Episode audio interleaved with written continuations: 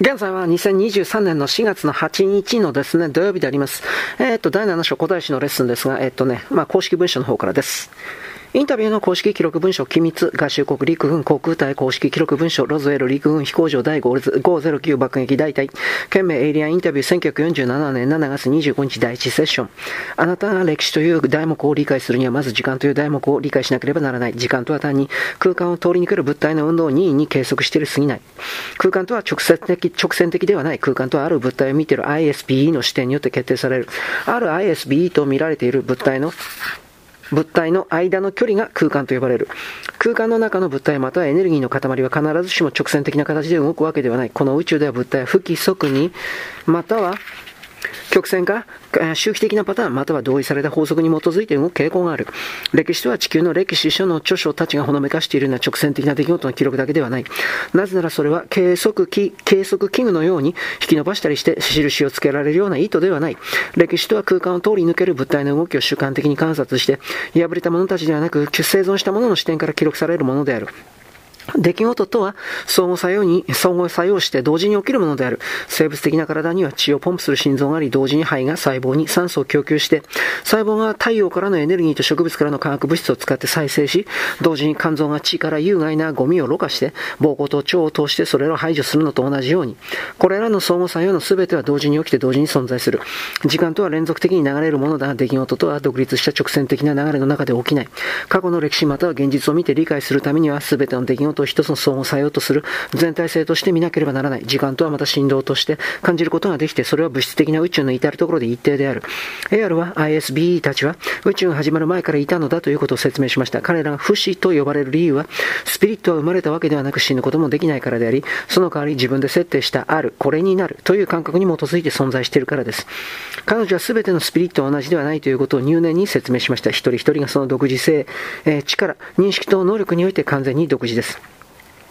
AR のような ISBE と地球で肉体の中に住んでいるほとんどの ISBE との違いは、AR は自分の人形に意図的に入ったり出たりすることができるということです。彼女は物質を自分で選んだ深さで投資することができます。AR とドメインの他の士官たちはテレパシーを通してコミュニケーションを取ることができます。ISBE は物質的な宇宙の存在ではないために、時空の中である位置を占有してはいません。ISBE は言葉通り非物質です。彼らは膨大な距離の空間を一瞬にして渡ることができます。彼らは物質的な知覚装置を使わずにに生物的な体より強く感覚を体験することができます。ISB は自分の近くから痛みを除外することができます。AR はまた自分のいわゆる自己認識を堅気、えー、おぼろげな遥か昔、何兆年も前まで遡って思い出すことができます。彼女は宇宙のこの極周辺に存在している太陽の集まりは、過去200兆年間燃えてきたと言っています。物質的な宇宙の年齢はほぼ無限に古いけれど、その最古の始まりからおそらく最低でも4000兆年経っています。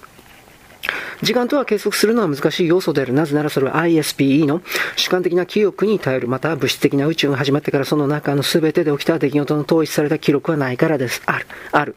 地球と同じように多くの異なる時間の計測システムが存在し、それらは様々な文化によって定義され周期的な動きと起源となる点を使って年齢と存続期間を立証している。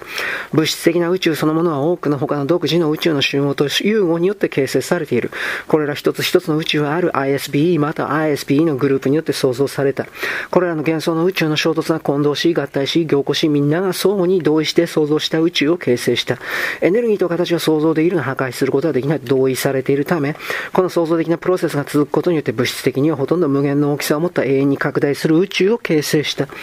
物質的な宇宙が形成される前は様々な宇宙は個体ではなく完全に幻想だった膨大な時期があった。宇宙は魔法使いの意志に従って現れたり消えたりする魔法の幻の宇宙だったということもできる。あらゆる場合、この魔法使いは一人、または複数の ISB だった。地球の ISB の多くは、未だにその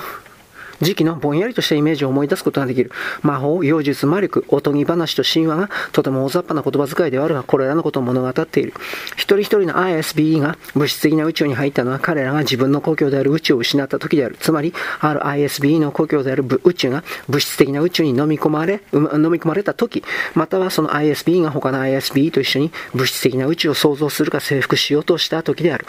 地球ではある ISBE がいつ物質的な宇宙に入ったかを突き止めるのは難しいは2つの理由がある。1、地球の ISB たちの記憶が消去されている。そして2、ISB の物質的な宇宙への到達、または侵略は異なる時間に起きたものである。60兆年も前のものもいれば、たった3兆年前のたちのものもいる。時々数百万年に一度という短い期間の中である領域、また惑星がその領域に入ってきた別のグループの ISB たちに占領されるとこがことがある。時々彼らは他の ISB たちを奴隷として捉える。彼らは単調なまたは手作業の仕事、特に地球のような重い重力の惑星で鉱石をを掘ることをするために肉体の中に住むことを強要される。AR は彼女が時折地球を訪問することも含まれていた生物学的調査団のパイロットになった時から6億2500万年以上の間、ドメインの遠征軍の一員であると言いました。彼女はそこでのキャリアの全てを思い出すことができて、それ以前の遥か昔の時間も思い出すことができます。彼女は地球の科学者たちは物質の年齢を測るための正確な測定システムを持っていないと私に言いました。彼らは有機的または炭素基の物質のような特定の原理はとても早く劣化するため物質は劣化するものものだと決めつけている。木や骨の年齢のの測定に基づいて石の年齢を測定するのは正確ではない。これは根本的な過ちである。事実上物質は劣化しない。それは破壊することはできない。物質の形は変えることはできるが、それは本当の意味で破壊されることはない。ドメインは約80兆年前に宇宙を旅行するテクノロジーを開発してから宇宙のこの領域にある銀河群を定期的に調査してきた。地球の外観を変化に、地球の外観の変化に関する検査は、山脈地帯が上昇して、それは下がり、大陸は位置を変え、惑星の強化はシフトして氷管は現れては消え、海は現れては消え、川谷、渓谷は変わるということを明らかにしている。すべての場合、物質そのものは同じである。それは常に同じ砂である。すべての形と物質は基本的に同じ原料で作られており、それは決して劣化はしない。マチルダ・オードネル・マック・エル・ロイの個人記録。何兆年も経た文明が技術的また精神的にどれだけ進化したものになるか私は想像し始めることすらできません。私たちは国がわずか150年前に比べてどれだけ進化したかを考えてみてください。たった数世代までは移動手段は徒歩、乗馬また船によるものでした。読書はろうそくの光の下で行われ、暖房と料理は暖炉の上で行われ、室内には配管工事は全くされていませんでした。インタビューの公式、公式記録文書。AR はドメインの ISB 士官の能力を私に説明してくれました。そして彼女はテレパシーを通して小惑星帯に駐屯しているドメインの通信士官と連絡を取ることによってその能力の一つを私に実演しました。小惑星帯は火星と木星との間にかつて存在していた惑星が分裂した何千もの残骸によって構成されています。それは外から私たちの銀河系の中心に向かって移動している宇宙船にとって優れた低重力の出発線として機能しています。彼女はこの歯科にドメインのファイルに保存されている情報から地球の歴史に関するものを調べるように要請しました。彼女はこの通信士官にこの情報を AR にフィード、入力するように要求しました。通信士官はすぐにこの要請に応じました。ドメインのファイルに保存されている情報に基づいて AR は私に短い外観、または歴史のレッスンを与えることができました。これがドメインが観察した観察した地球の歴史について AR が私に教えたことです。ドメインの遠征軍が天の川銀河系に最初に入ったのはとても最近、わずか1万年前くらいのことだと彼女は教えてくれました。彼らの最初のコードはオールドエンパイア、旧帝国、これは正式な名前ではなくドメイン勢力が征服した文明につけたニックネームです。の本拠である、この銀河系と隣接する宇宙空間の中央政府の所在地であった惑星を征服することでした。これらの惑星は北斗七星の尻尾にある複数の政権の中に位置しています。彼女はそれらの星の厳密な名前は述べませんでした。それから約1500年後、ドメインはこの銀河系の中心とさらにその先に通じる侵略経路に自分たちの勢力のための基地を設置し始めました。約8200年前にはドメインの勢力は地球で現在のパキスタンとアフガニスタンの国境近くにあるアフィマラヤ山脈に基地を建設しました。この基地はドメインの遠征軍の1個、1個大体のもので、もので、そこには約3000の構成員が含まれていました。彼らは山の頂上の下というよりはその内側に基地を建設しました。その部隊の宇宙船と隊員を収容できる十分に大きな区域を作るための山の頂上から頂上に穴が開けられて中身は空洞にされました。それから山の内側からからフォーススクリーン、エネルギーでできた画面に偽りの映像を投影することによって基地を隠すための山の頂上は電気的な幻影が作り出されました。それによって宇宙船はフォーススクリーンを通って出入りすることができるけれども、ホモ・サピエンスには見られないままであることができました。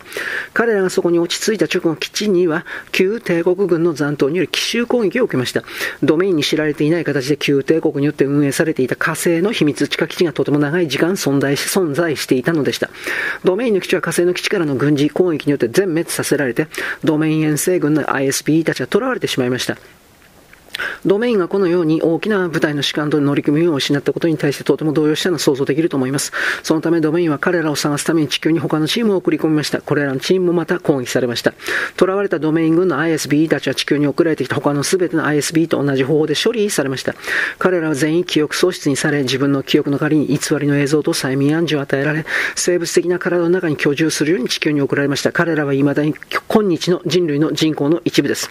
失われたクルーに関するとても粘り強いまた広範囲に及ぶ調査の結果、ドメインは旧帝国が非常に広範囲に及んだ、とても慎重に隠された作戦基地を銀河系のこの一帯で何百万年も運営してきたことを発見しました。正確にどれだけ長くかは誰も知りません。最終的には旧帝国軍とドメインの宇宙船は太陽系の宇宙空間で交戦をしました。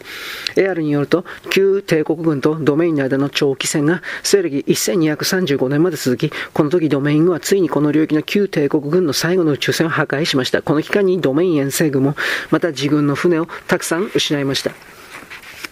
約1000年後、西暦1914年の春に偶然に旧帝国の基地が発見された。オーストリアの太古の肉体がドメイン沿線軍の士官によって乗っ取られた時にそれを発見された。この士官は小惑星隊に駐留していて、定期的な偵察任務のために地球に送られたのだった。この乗っ取りの目的はこの肉体を変装として使い、それを通して人間社会に潜入して、地球で現在起きている出来事についての情報を収集するためであった。その士官は ISBE として太古の肉体の中に住んでいた存在よりも大きな力を持っていたため、単純にその存存在を押し出して、その肉体のコントロールを乗っ取ったのだった。しかしこの士官はハプスプルグ家か、国の中で構想していた各派閥によってどれだけ憎まれていたかに気づいていなかった。そのためからボスニアの学生によって太古の肉体が暗殺された時に油断していた。その士官、または ISB は肉体が突然暗殺者によって銃撃された時、そこから叩き出された。その ISB は方向感覚を失ってしまって、不意に記憶喪失バリアの一つを突き抜けてしまい、捕らえられた。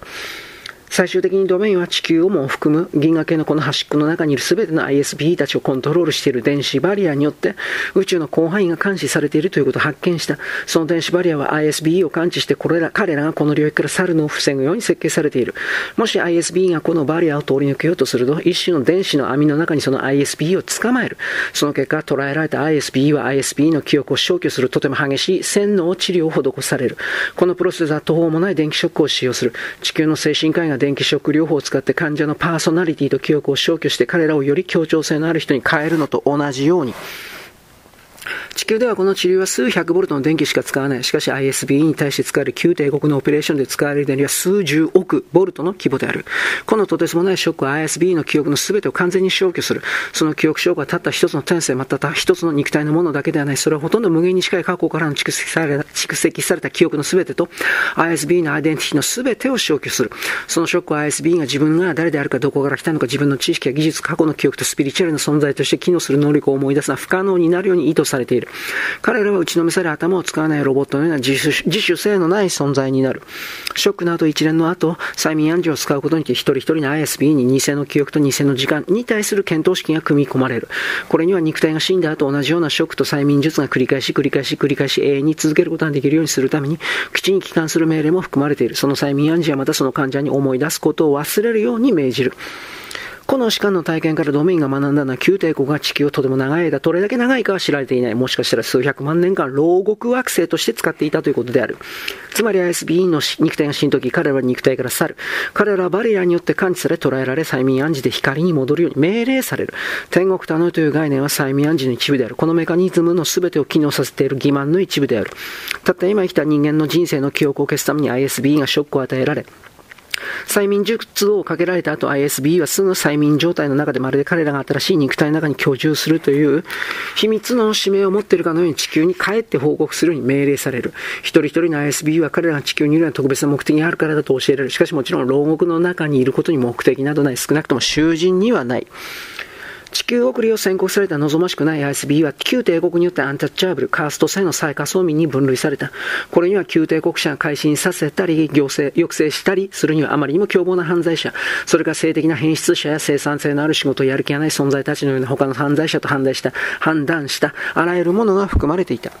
アンタッチブルな ISB の分類にはまた多種多様な政治犯も含まれている。これには非従順な自由な発想を持った者たち、または旧帝国の中の様々な惑星で政府に対して問題を起こす革命家たちとみなされた ISB も含まれている。もちろん旧帝国に対して過去に軍事行動を起こした記録のある者もまた全員地球に送られる。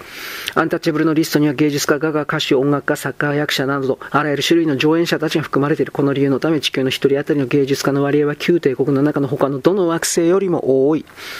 アンタッチャブルにはまたインテリか発明家、ほとんどあらゆる分野の天才が含まれている天才たち。旧帝国が価値があるとみなしたものはるか昔過去数兆年の中でもうすでに発明されて創造されたりしているため、彼らにもはやそのようなものはこれ以上使い道がない。これにはまた、従順なロボットのような市民でも構成された社会で必要とされない腕の立つマネージャーも含まれている。はい、よろしく。ごきげんよう。